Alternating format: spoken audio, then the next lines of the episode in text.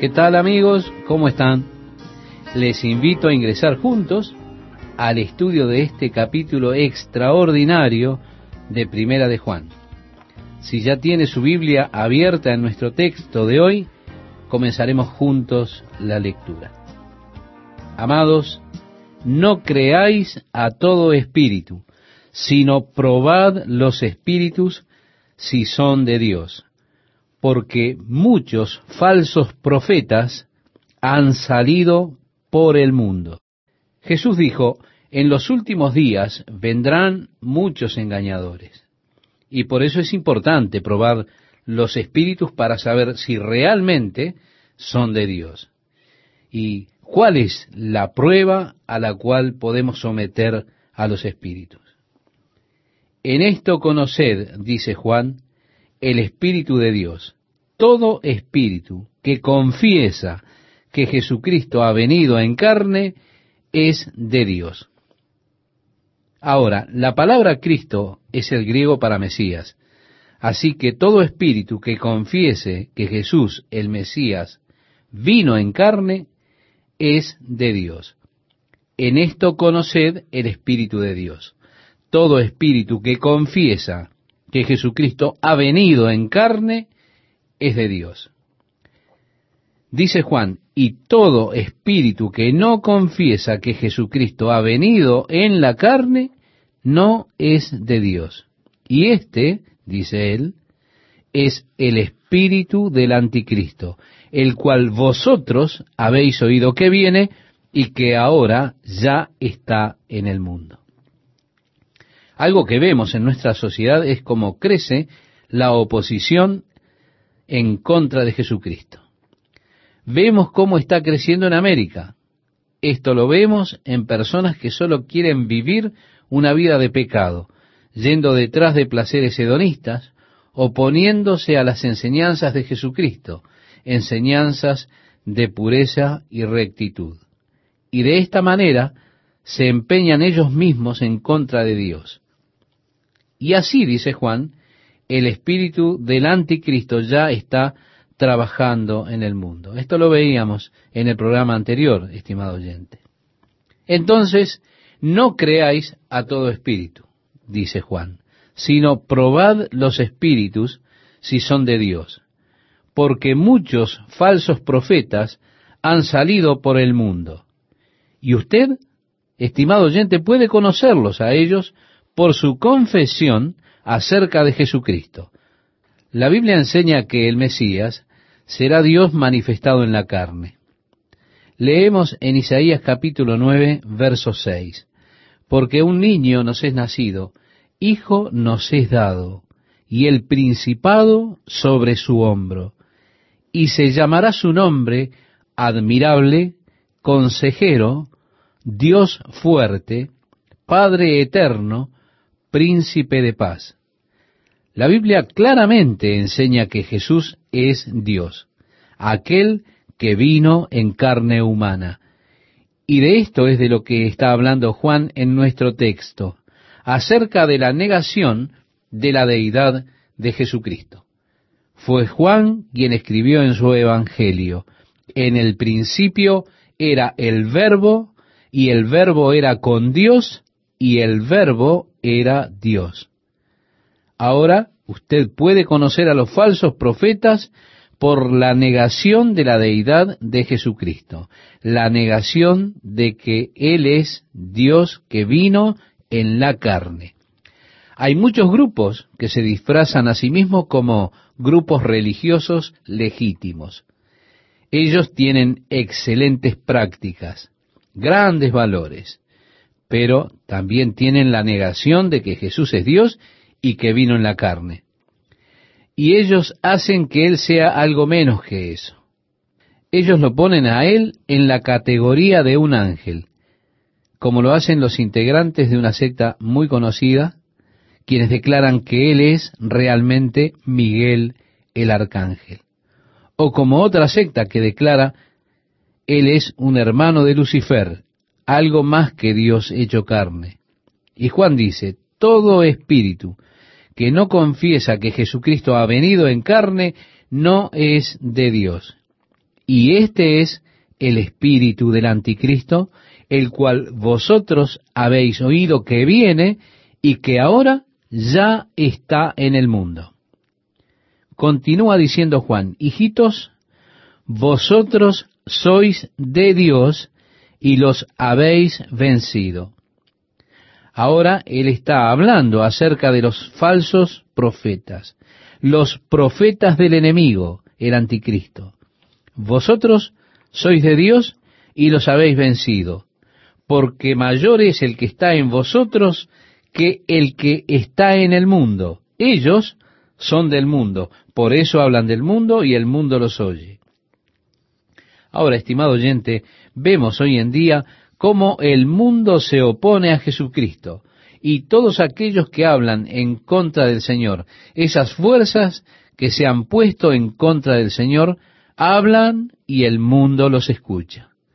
Yo he buscado hacer un estudio de la teoría evolutiva para poder entender qué es lo que la gente cree. Entiendo la teoría, lo que ellos creen, pero lo que no puedo entender es por qué ellos habrían de creer ese disparate, sin ninguna evidencia real. Pero aún así usted ve que ellos hablan y el mundo los escucha. ¿Por qué? porque ellos son del mundo. Juan dice, nosotros somos de Dios. El que conoce a Dios nos oye. El que no es de Dios no nos oye. En esto conocemos el espíritu de verdad y el espíritu de error o de decepción. Si una persona cree la palabra de Dios y sigue la palabra de Dios, él está creyendo y siguiendo la verdad. Pero el que niega la palabra de Dios, ese es el espíritu de error. Desafortunadamente hay muchos hombres que se han graduado en seminarios y aún están pastoreando iglesias, pero no creen en el nacimiento virginal de Jesucristo. Ese es el espíritu de error, porque negar el nacimiento virginal de Jesucristo es entonces negar que Él es el Hijo de Dios. Y por lo tanto, es negar el valor de su trabajo compensatorio en el Calvario. No es una desviación ligera decir, bueno, yo no creo en el nacimiento virginal. Eso golpea al fundamento mismo del Evangelio, de que Jesús nació de una virgen, como había sido profetizado.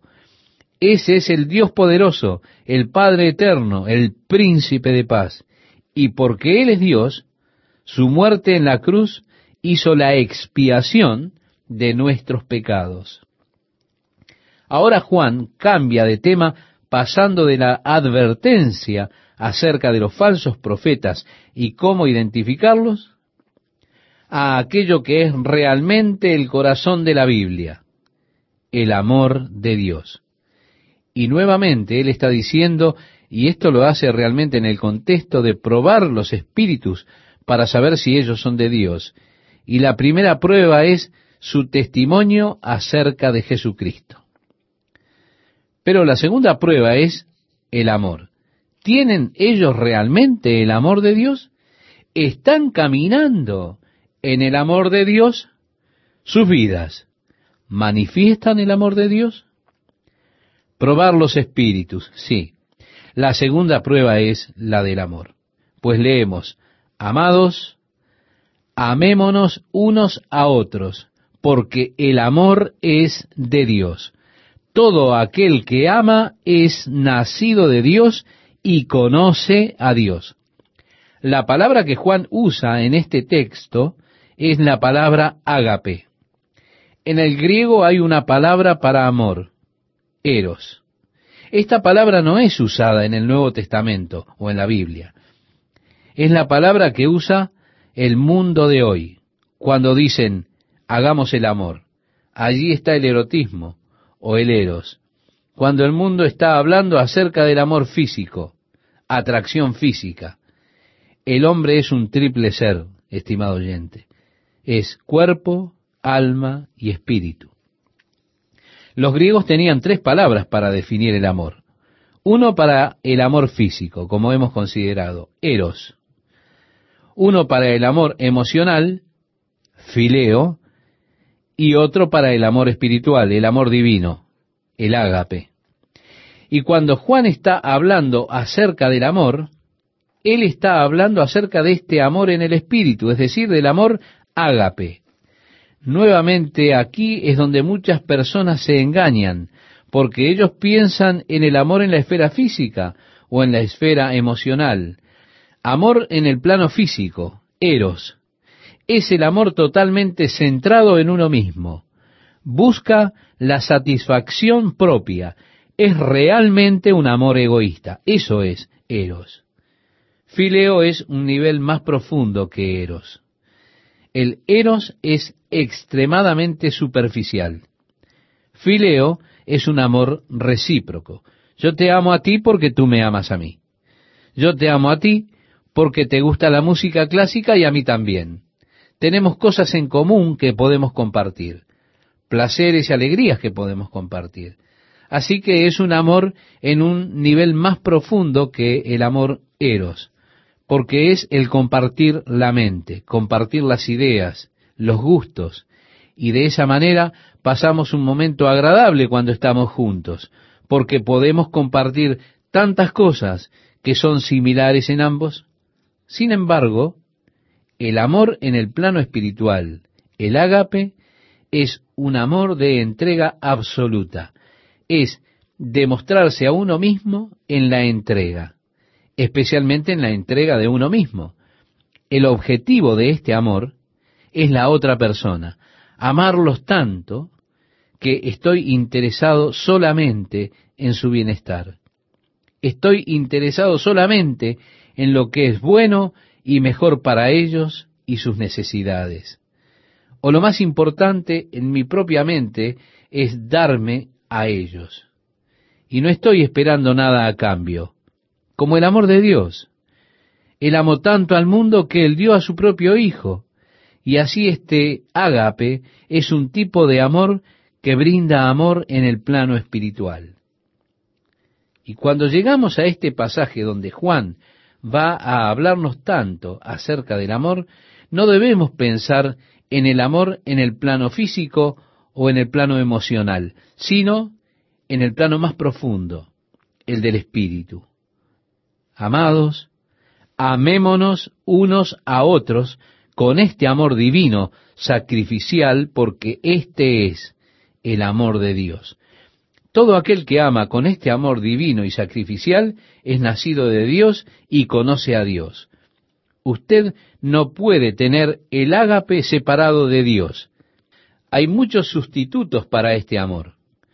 Pero cuando usted es atraído por causa de lo que parece ser a veces un regalo muy generoso como un buen anillo o un hermoso collar, cuidado, hay un anzuelo en eso ellos están buscando algo en respuesta.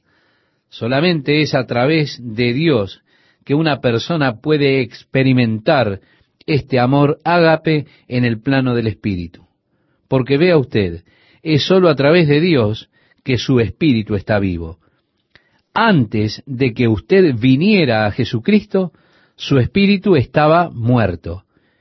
El mundo no conoce nada acerca del ágape. Todo aquel que ama es nacido de Dios y conoce a Dios, decía Juan.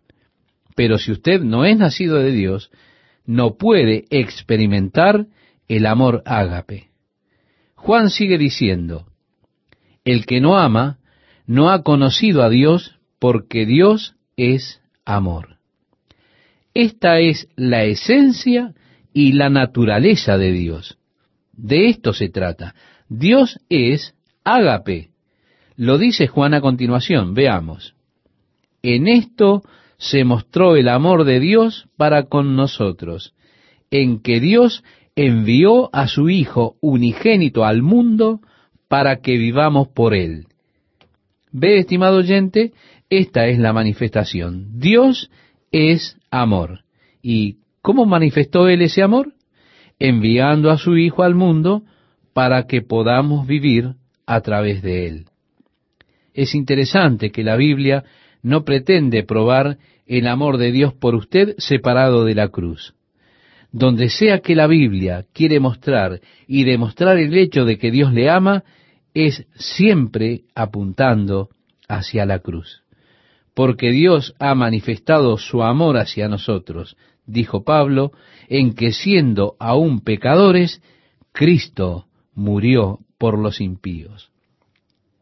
En esto consiste el amor, nos dice Juan, no en que nosotros hayamos amado a Dios, sino en que Él nos amó a nosotros y envió a su Hijo en propiciación por nuestros pecados. De tal manera amó Dios al mundo que ha dado a su único Hijo, para que todo aquel que en Él cree no se pierda, mas tenga vida eterna. Y siempre es para demostrar o mostrar el hecho de que Dios le ama. Vea, estimado oyente, Usted no aprende esto naturalmente. Lo natural solo puede llevarlo a la conciencia o conocimiento de la existencia de Dios. Y por eso a través del mundo, en cada cultura, existe esa conciencia, ese conocimiento de la existencia de Dios. Las personas saben que Dios existe porque la naturaleza ha dado testigos poderosos de la existencia de Dios. Dice la Biblia, los cielos cuentan la gloria de Dios y el firmamento anuncia la obra de sus manos. Un día emite palabra a otro día y una noche a otra noche declara sabiduría. No hay lenguaje, ni palabra, ni es oída su voz. Ellos le declaran a usted que Dios existe. Pero la naturaleza que nosotros vemos es una naturaleza que va cayendo cada día. Usted observa las maravillas de la creación. Usted ve el diseño de las gacelas, la gracia con la que pueden correr, la velocidad a la que lo hacen, y nos da testimonio de un diseño realmente maravilloso. Pero usted ve al león cómo toma la gacela, lucha con ella en el suelo y comienza a devorarla. Usted ve que la naturaleza no puede decirle que Dios es amor. Hay dientes sangrientos, garras en la naturaleza, muchas veces. Es solamente en la Biblia que tenemos la revelación real de que Dios es amor. Es interesante que en muchas religiones se promueve el odio, el odio a las personas. Usted los conoce y hay solamente odio que fluye de ellos. La idea de si tú no crees, te matamos usted conquista con una espada. Es solamente en la Biblia que tenemos la revelación de que Dios es amor. Y el intento para probarlo es la cruz. Allí manifestó Dios su amor por nosotros. En esto se mostró el amor de Dios para con nosotros, en que Dios envió a su Hijo unigénito al mundo para que vivamos por Él. Esto es vivir una vida en el Espíritu. Y dice la palabra de Dios, y Él os dio vida a vosotros cuando estabais muertos en vuestros delitos y pecados. Es a través de Jesús que entramos en una vida espiritual. Somos nacidos de nuevo por el Espíritu de Dios. Nuestro espíritu cobra vida y así conocemos a Dios y lo amamos.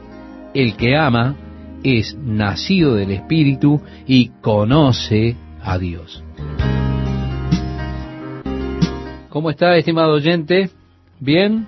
Bueno, le invito a leer juntos el versículo con el cual comenzaremos el estudio del día de hoy. En esto consiste el amor, no en que nosotros hayamos amado a Dios, sino en que Él nos amó a nosotros y envió a su Hijo en propiciación por nuestros pecados. Lo primero que queremos notar, estimado oyente, es que la palabra propiciación es una palabra realmente interesante. De hecho, es la misma que la palabra hebrea kofar, que significa cubierta. Era utilizada para describir el trono de gracia. En el tabernáculo, cuando construyeron el arca del pacto, una caja dorada hecha de madera de acacia con oro. En la cubierta de esta caja estaba lo que era llamado el propiciatorio. La tapa de la caja es lo que podemos llamar el trono de la gracia. Y encima de esa tapa estaban esculpidos dos querubines de oro, uno enfrente al otro. Esto tenía que ser el modelo terrenal de lo que es el cielo. Dios en el trono de misericordia, rodeado de los querubines allí en el cielo. Ahora bien, dentro de la caja, el arca del pacto, habían dos tablas de piedras sobre las cuales Dios había esculpido los diez mandamientos. Es interesante que Dios cubrió los diez mandamientos con el trono de la gracia. Y una vez al año, el sumo sacerdote venía al lugar santísimo delante del arca del pacto y él rociaba la sangre del sacrificio sobre el trono de gracia. Muy simbólico y muy poderoso, porque allí era donde ellos tenían la cubierta para los pecados, al ser rociada la sangre sobre el trono de gracia que cubría la ley. La gente ha violado la ley, y por eso es que el sacrificio era traído. El sacrificio era puesto sobre el trono de gracia, es decir, sobre la cubierta. Entonces se efectuaba el perdón por la violación de la ley. Y cuando Juan dice, en esto consiste el amor, no en que nosotros hayamos amado a Dios, sino en que Él nos amó a nosotros y envió a su Hijo en propiciación por nuestros pecados, Él tomó nuestros pecados sobre Él mismo y la justicia de Dios fue satisfecha en el hecho de que Jesús llevó nuestros pecados en su propio cuerpo sobre la cruz. Ah, sí, eso es amor. Dios hizo provisión por el hombre pecador, para que éste sea capaz de tener compañerismo con Dios. Por ello fue necesario que la justicia de Dios fuese protegida de modo que hubiese un medio por el cual nuestros pecados fuesen cubiertos, puestos a un lado, y ese medio fue Jesucristo, la propiciación por nuestros pecados. Esto es amor. Luego Juan nos dice, amados, si Dios nos ha amado así, debemos también nosotros amarnos unos a otros. También dice, nadie ha visto jamás a Dios. Si nos amamos unos a otros, Dios permanece en nosotros y su amor se ha perfeccionado en nosotros. Tenemos que amar a nuestro hermano y ¿por qué habrá asociado eso con nadie ha visto jamás a Dios? Porque nosotros vemos a nuestro hermano. Usted sabe, podemos decir, bueno, amo a Dios y nunca haberle visto. Estimado oyente, aquí está su hermano, usted le ve. Usted dice, le odio. Pero Juan dice, esto no puede ser. ¿Qué quiere decir él con nadie ha visto jamás a Dios? ¿Acaso Moisés no le vio? ¿Adán no habló con él? En el Evangelio de Juan, en el capítulo 1, él hace esta declaración. A Dios nadie le vio jamás, pero dice, el unigénito Hijo que está en el seno del Padre, Él le ha dado a conocer. Ningún hombre ha visto a Dios el Padre porque Dios es espíritu. Usted no puede ver un espíritu. Pero Él fue manifestado en la persona de Jesucristo. Y por lo tanto, hemos visto la manifestación de Dios en Jesucristo. Dice así el Evangelio de Juan. Y vimos su gloria, gloria como del unigénito del Padre, lleno de gracia y de verdad. Por lo tanto, Jesús pudo responder a Felipe cuando éste le dijo, Señor, Si nos muestras al Padre, estaremos satisfechos. Jesús dijo, tanto tiempo hace que estoy con vosotros y no me has conocido, Felipe. El que me ha visto a mí, ha visto al Padre. ¿Cómo pues, dices tú, muéstranos el Padre? Creedme que yo soy en el Padre y el Padre en mí. De otra manera, creedme por las mismas obras. Si me han visto a mí, han visto al Padre. Así que Juan nos dice, nadie ha visto jamás a Dios. Si nos amamos unos a otros, Dios permanece en nosotros y su amor se ha perfeccionado en nosotros. Completo amor. Cuando vivimos en amor, Dios habita en nosotros. ¿Por qué? Porque Dios es amor. Esa es su esencia. Y si usted habita en amor, usted habita en Dios y Dios está habitando en usted. Y su amor entonces se perfecciona en nosotros. Sigamos la lectura, estimado amigo. En esto conocemos que permanecemos en Él y Él en nosotros, en que nos ha dado de su Espíritu. ¿Cuál es el fruto del Espíritu? Amor. Y porque yo amo, y ese es el fruto del Espíritu, entonces sé que Dios mora en mí y yo en Él. Él me ha dado el Espíritu Santo y su fruto es amor.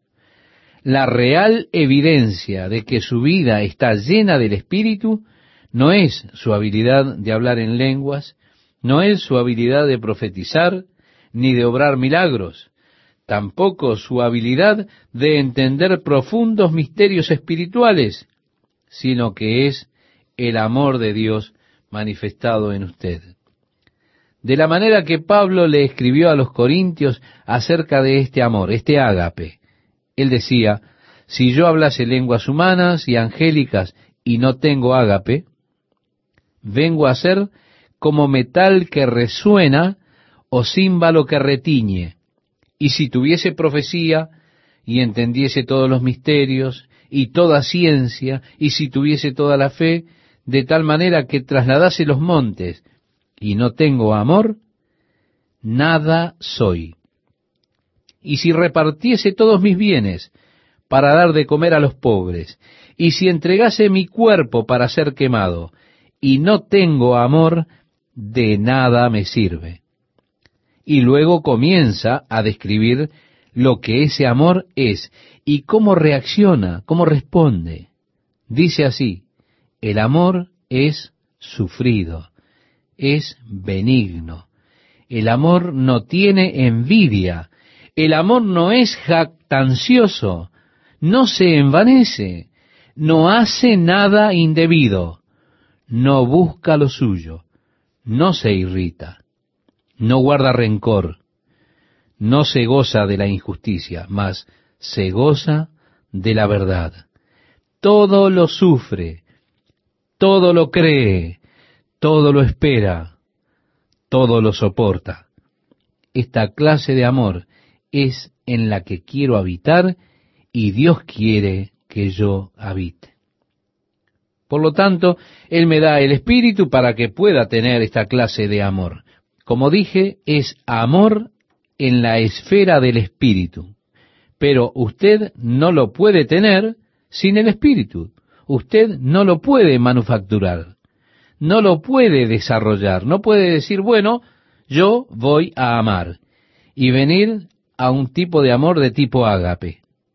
Esto está más allá de nosotros, de nuestros esfuerzos humanos, más allá de nuestra naturaleza. Le invito a seguir con la lectura.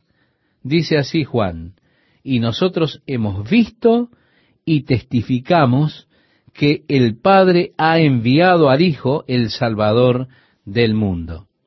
En esto consiste el amor, no en que nosotros hayamos amado a Dios, sino en que Él nos amó a nosotros y envió a su Hijo en propiciación por nuestros pecados.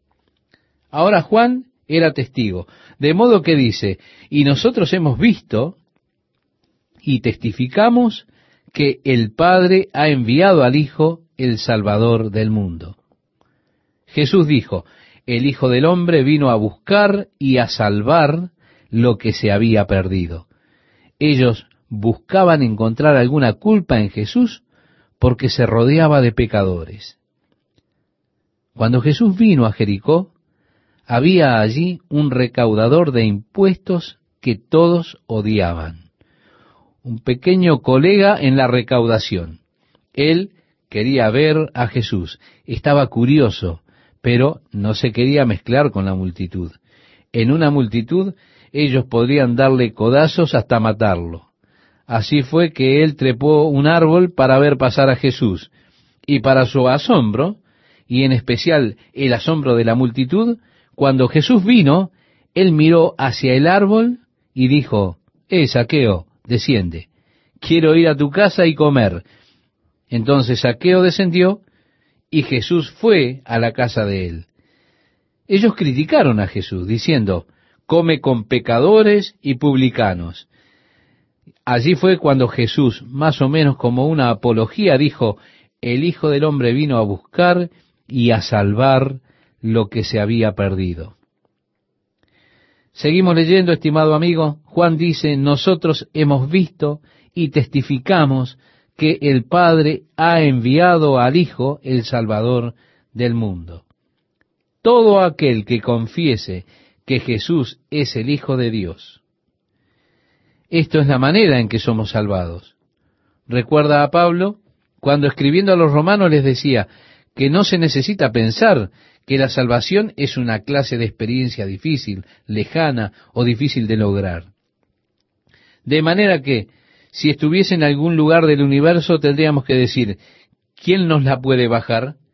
Y si estuviese en las profundidades, diríamos, ¿quién nos las puede subir?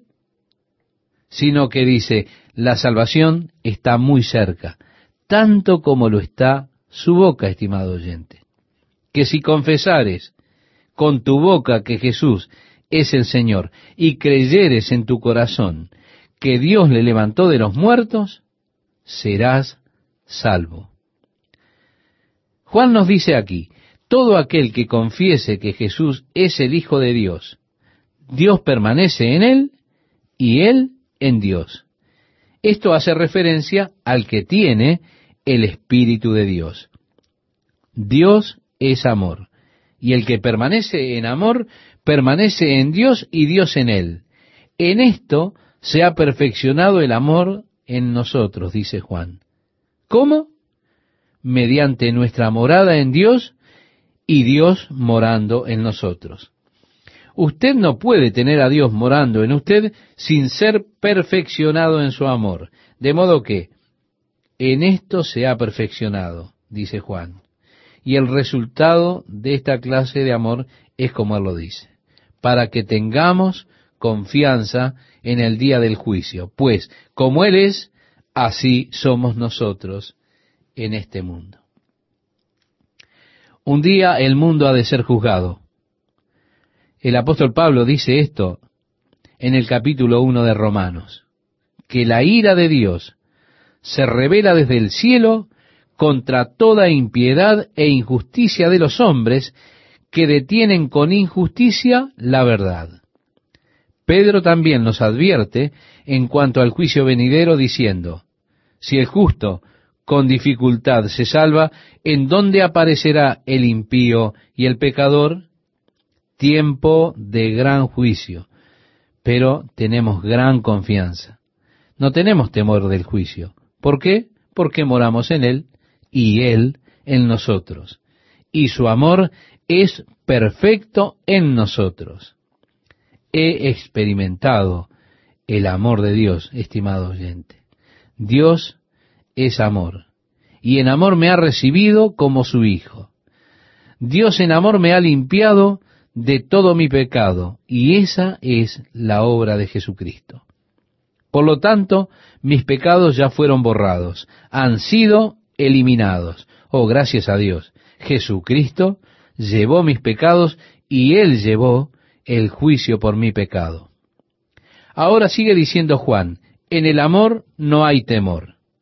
En otras palabras, no hay temor de juicio, no hay temor del futuro y tampoco del presente. Dios me ama, Dios está vigilándome, soy un hijo de Dios. Él me ama completamente. Y todo lo que Él permite que venga a mi vida, Él lo permite a través de su amor por mí. No permitirá que venga nada a mi vida que sea en detrimento o daño eterno para mí. Si Él permitirá el dolor y la desilusión, pero es solo por mi bien. Es por mi bienestar eterno, porque Él me ama. Si me aparto, Él tendrá que usar procesos dolorosos para corregirme. Ahora bien, Él no quiere eso. ¿Y cuántas veces usted mismo, estimado oyente, quizá ha experimentado esto con sus hijos? Yo odio dar palmadas a mis hijos. Odio hacer eso. Haría lo que fuera por escapar de tener que darles palmadas. Simplemente porque no me gusta hacerlo. Pero en ocasiones me fuerzan a hacerlo. Y ellos no dejan de hacer lo que hacen. No ceden hasta que les doy una buena reprimenda. Quiero decir que odio tener que hacer esto. Dios dijo, no seáis como el caballo o como el mulo sin entendimiento, que han de ser sujetados con cabestro y con freno. No sean testarudos. Dios está diciendo, yo no quiero usar procesos dolorosos para traerte al buen camino. Sé obediente. Dios dijo, no quiero usar un cabestro en tu boca. No te quiero guiar con un proceso doloroso. Lo quiero hacer con mis ojos pero en ocasiones no escuchamos y Dios nos ama tanto y sabe que el camino que estamos eligiendo es tan peligroso y destructivo que Él no se opone a las prácticas dolorosas si es necesario para mantenernos en el camino derecho y angosto que nos guía a la vida eterna. En el amor no hay temor, sino que el perfecto amor echa fuera el temor, porque el temor lleva en sí castigo, de donde el que teme no ha sido perfeccionado en el amor. Juan dijo, nosotros le amamos a Él porque Él nos amó primero. Esta es la iniciativa del amor, el conocer y entender el amor de Dios por nosotros. Realmente esto, estimado oyente, toca mis fibras más íntimas que alguien me ame así. Hace que mi corazón responda y le ame a Él porque Él me amó primero. Si alguno dice, yo amo a Dios y aborrece a su hermano, bueno, Juan es muy brusco al decir a continuación, es mentiroso. Pues el que no ama a su hermano a quien ha visto, ¿cómo puede amar a Dios a quien no ha visto? Y nosotros tenemos este mandamiento de Él.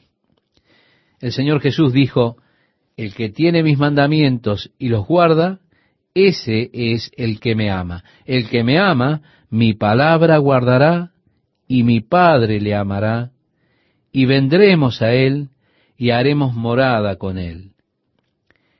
En el capítulo anterior, estimado oyente, Juan dijo, y este es su mandamiento, que creamos en el nombre de su Hijo Jesucristo, y nos amemos unos a otros como nos lo ha mandado. Así que Juan cierra esta sección diciendo, y este es el mandamiento que tenemos de él. El que ama a Dios, ame también a su hermano. Si ama a Dios, ame también a su hermano. Recuerda cuando vino a Jesús un abogado y le dijo, ¿cuál es el más grande mandamiento? Y Jesús dijo, amarás al Señor tu Dios con todo tu corazón, con toda tu alma y con todas tus fuerzas y con toda tu mente y a tu prójimo como a ti mismo. De estos dos mandamientos dependen toda la ley y los profetas. Estos lo resumen. Ama a Dios completamente con todo, preeminentemente, por sobre todas las cosas, y ama a tu prójimo como a ti mismo. El resto son cosas que cuidar. Toda la ley está cumplida en esto. Como Pablo, hablando de este amor, dijo, El amor es el cumplimiento de la ley. La ley está totalmente cumplida en el amor. Así que este es básicamente el mandamiento que tenemos de él, que el que ama a Dios, ¿usted dice que ama a Dios? Pues el mandamiento es este, ama también a tu hermano. No puedes amar a Dios y odiar a tu hermano. Si confiesas que amas a Dios y aún así odias a tu hermano, estás siendo engañado. Eso es una mentira. La verdad no está en ti, pues el mandamiento es este. Ama a Dios. Si lo haces, ama a tu hermano. ¿Qué tal amigos? ¿Cómo están?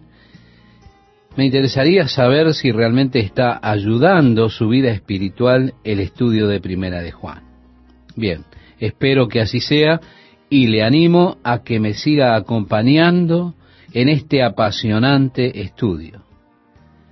Dios le ama, estimado oyente, con un amor vasto y perdurable. Este es el corazón del mensaje bíblico. La Biblia es la revelación que hace Dios de sí mismo al hombre. Y esta característica de la naturaleza de Dios es la que Él quiere enfatizar por sobre todas las demás, su naturaleza de amor. Dios le ama. Jesús nos dijo cuánto nos ama el Padre. Él dijo, porque de tal manera amó Dios al mundo que ha dado a su Hijo unigénito para que todo aquel que en él cree no se pierda, mas tenga vida eterna. Ahora en el capítulo 4, versículo 9, Juan nos dice, en esto se mostró el amor de Dios para con nosotros, en que Dios envió a su Hijo unigénito al mundo para que vivamos por él. En el versículo 10 leemos, en esto consiste el amor, no en que nosotros hayamos amado a Dios, sino en que Él nos amó a nosotros y envió a su Hijo en propiciación por nuestros pecados. Note, estimado oyente, en el verso 16 que Juan dice, y nosotros hemos conocido y creído el amor que Dios tiene para con nosotros. Pero no todos creen en el amor que Dios tiene para con nosotros. Hay algunos que sienten que si Dios realmente les ama, Él no permitiría que sufrieran dolor. Sienten que de algún modo cada vez que están pasando por un periodo de dolor o sufrimiento, eso es un indicador de que Dios no los ama o que no está conforme con ellos. ¿Ha escuchado alguna vez esta frase que dice así? Esto me duele más de lo que le duele a usted. Nunca entendí eso hasta que fui padre. ¿Y cómo cambian las cosas? El dolor es en ocasiones una herramienta sumamente necesaria para la disciplina.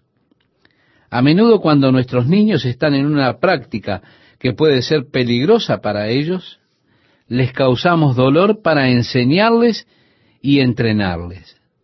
Oh, cuán doloroso es cuando usted dice, muy bien, no pueden mirar la televisión por una semana. Oh, eso es muy doloroso, ¿verdad? Y Dios usa a menudo el dolor en nuestras vidas como medida de disciplina. Y más que ser una señal de que Dios no nos ama, es justamente lo opuesto. Es una señal de su amor. Él no lo dejará ser atrapado por aquellas cosas que destruirán su vida. La Biblia dice, al que ama, castiga. Así que Dios le ama y cuando usted se involucra en cosas que pudieran ser dañinas para usted, especialmente daño eterno, Dios no permitirá experimentar dolor como una herramienta de disciplina para ayudarnos a no comprometernos con aquellas cosas que irán en detrimento nuestro y nos dañarán. Hemos conocido y creído en el amor que Dios nos tiene, pero no todos creyeron ese amor.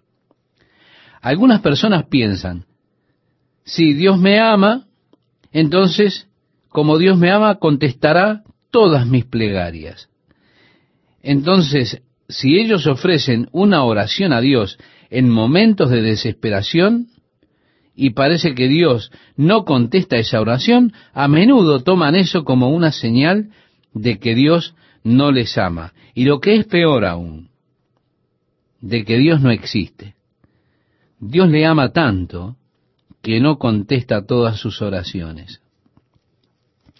Al mirar atrás en mi vida, cuán agradecido estoy que Dios no haya contestado todas mis oraciones en qué gran problema estaría hoy metido si Dios hubiese contestado todas mis plegarias.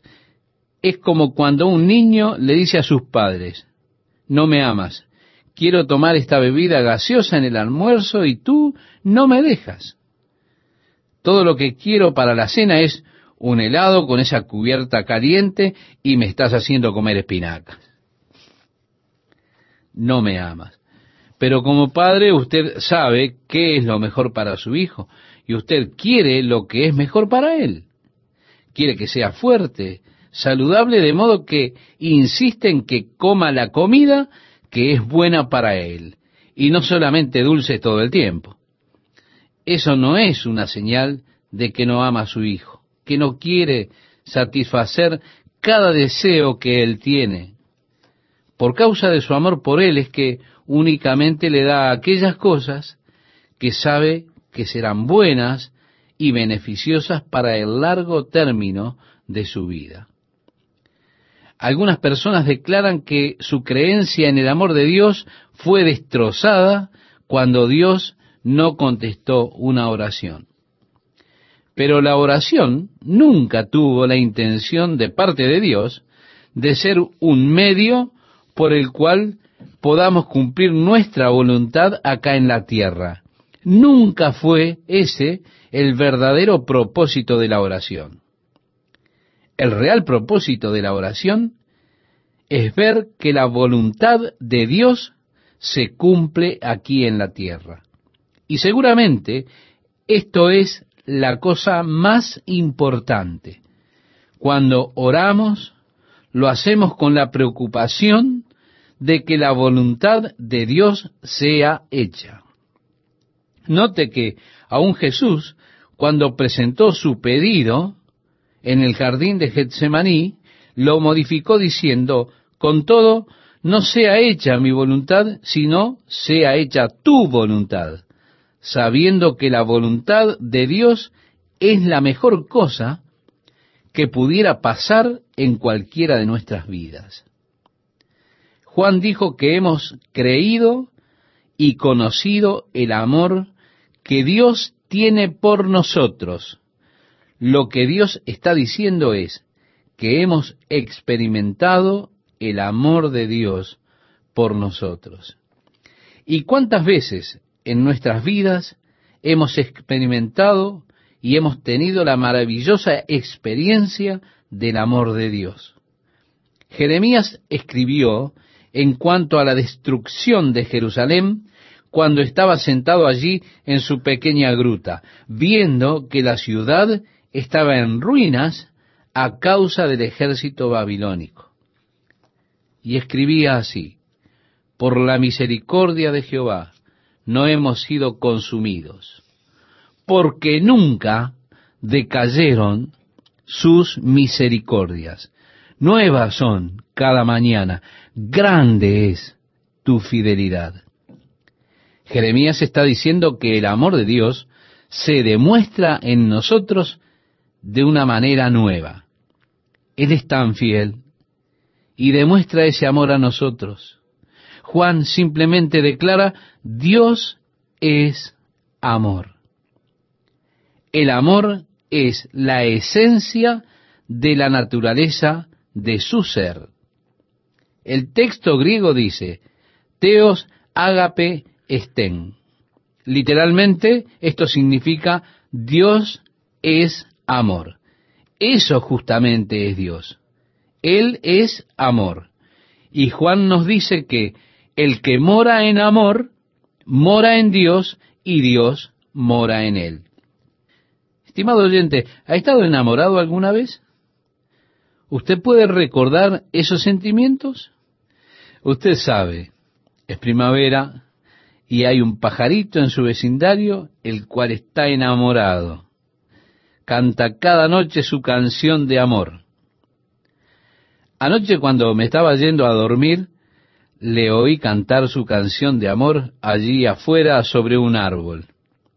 Me levanté esta mañana alrededor de las dos y treinta, más o menos, y aún le oí cantar. En amor le hace hacer cosas tontas. Cantar toda la noche, no querer ir a dormir, o el gozo, la emoción y la conmoción del primer amor, ¿verdad?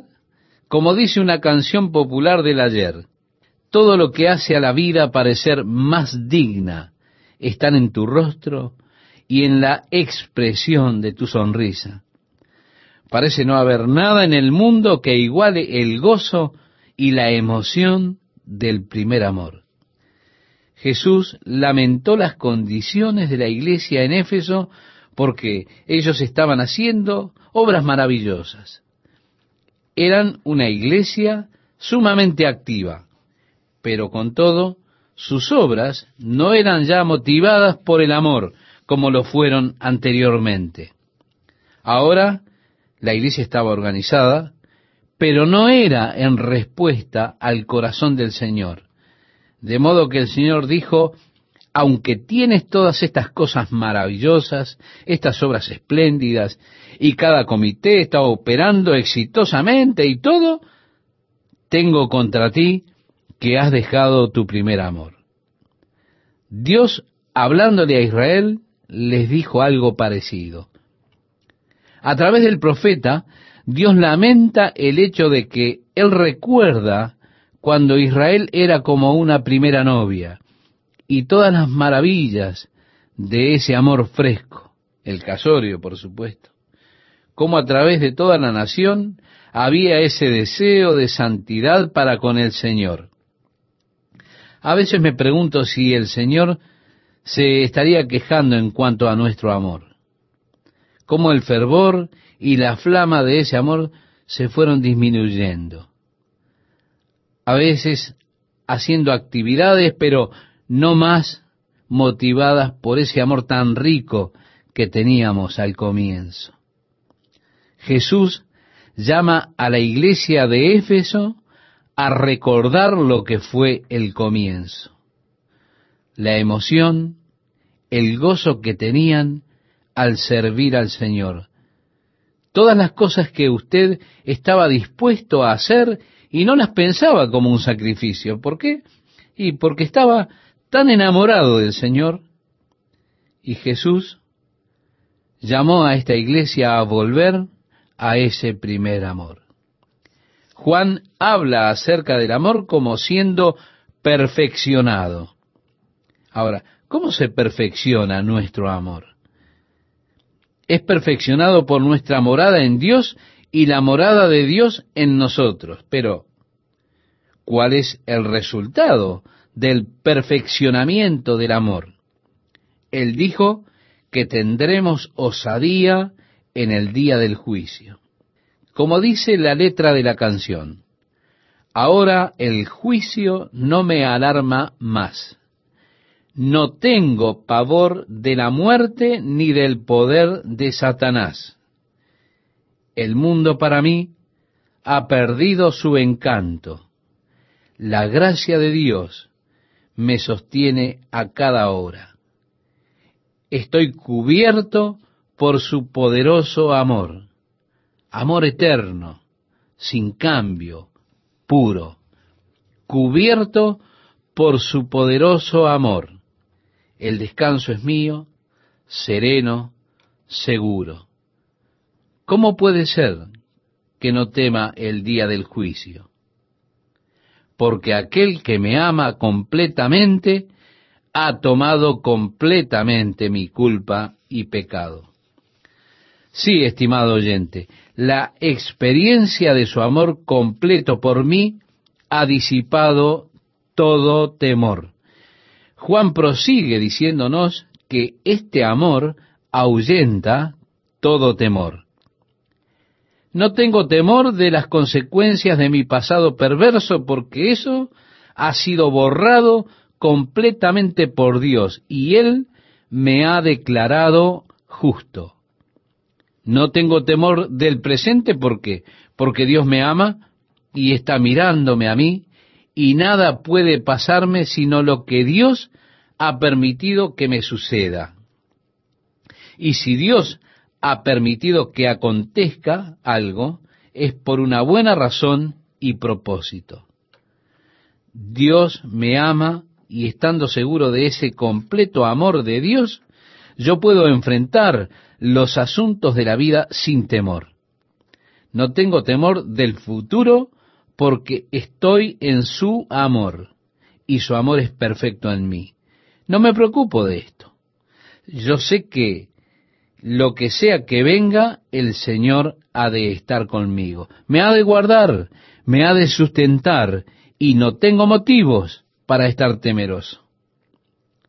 El perfecto amor, estimado oyente, echa fuera el temor. No tengo temor del futuro eterno.